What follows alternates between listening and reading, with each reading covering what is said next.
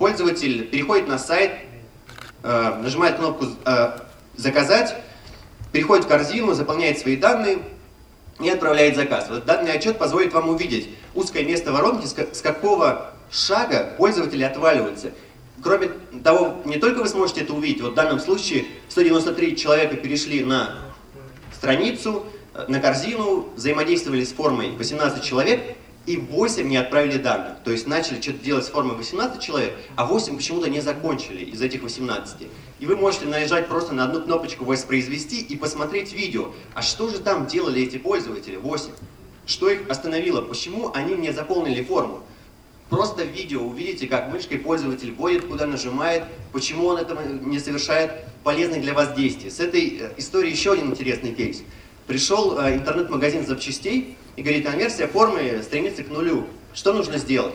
Вот первый совет, давайте поставим аналитику форм и э, понаблюдаем за теми пользователями, как они заполняют форму, что у них получается, что нет. Оказалось, что в форме присутствовал такой косяк.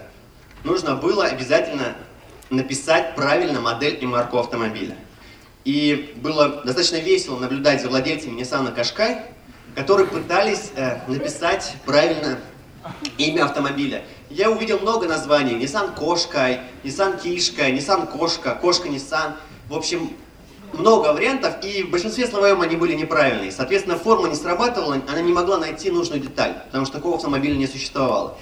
Просто сделав выпадающий чекбокс, когда пользователь должен был выбирать э, марку автомобиля из списка, конверсия выросла до, ну, там стало 3-4%, а была 0,0001. Соответственно, важно понимать, как пользователь взаимодействует с вашими формами, корзинами, и данный отчет позволит прям запись увидеть посмотреть тех людей, у кого этого не получается, что-то их стопорит. Возможно, какая-то строка в вашей форме их пугает, возможно, что-то еще. Возможно, есть просто техническая проблема, и, например, в каком-нибудь интернет-эксплоре просто невозможно оформить заказ на вашем сайте.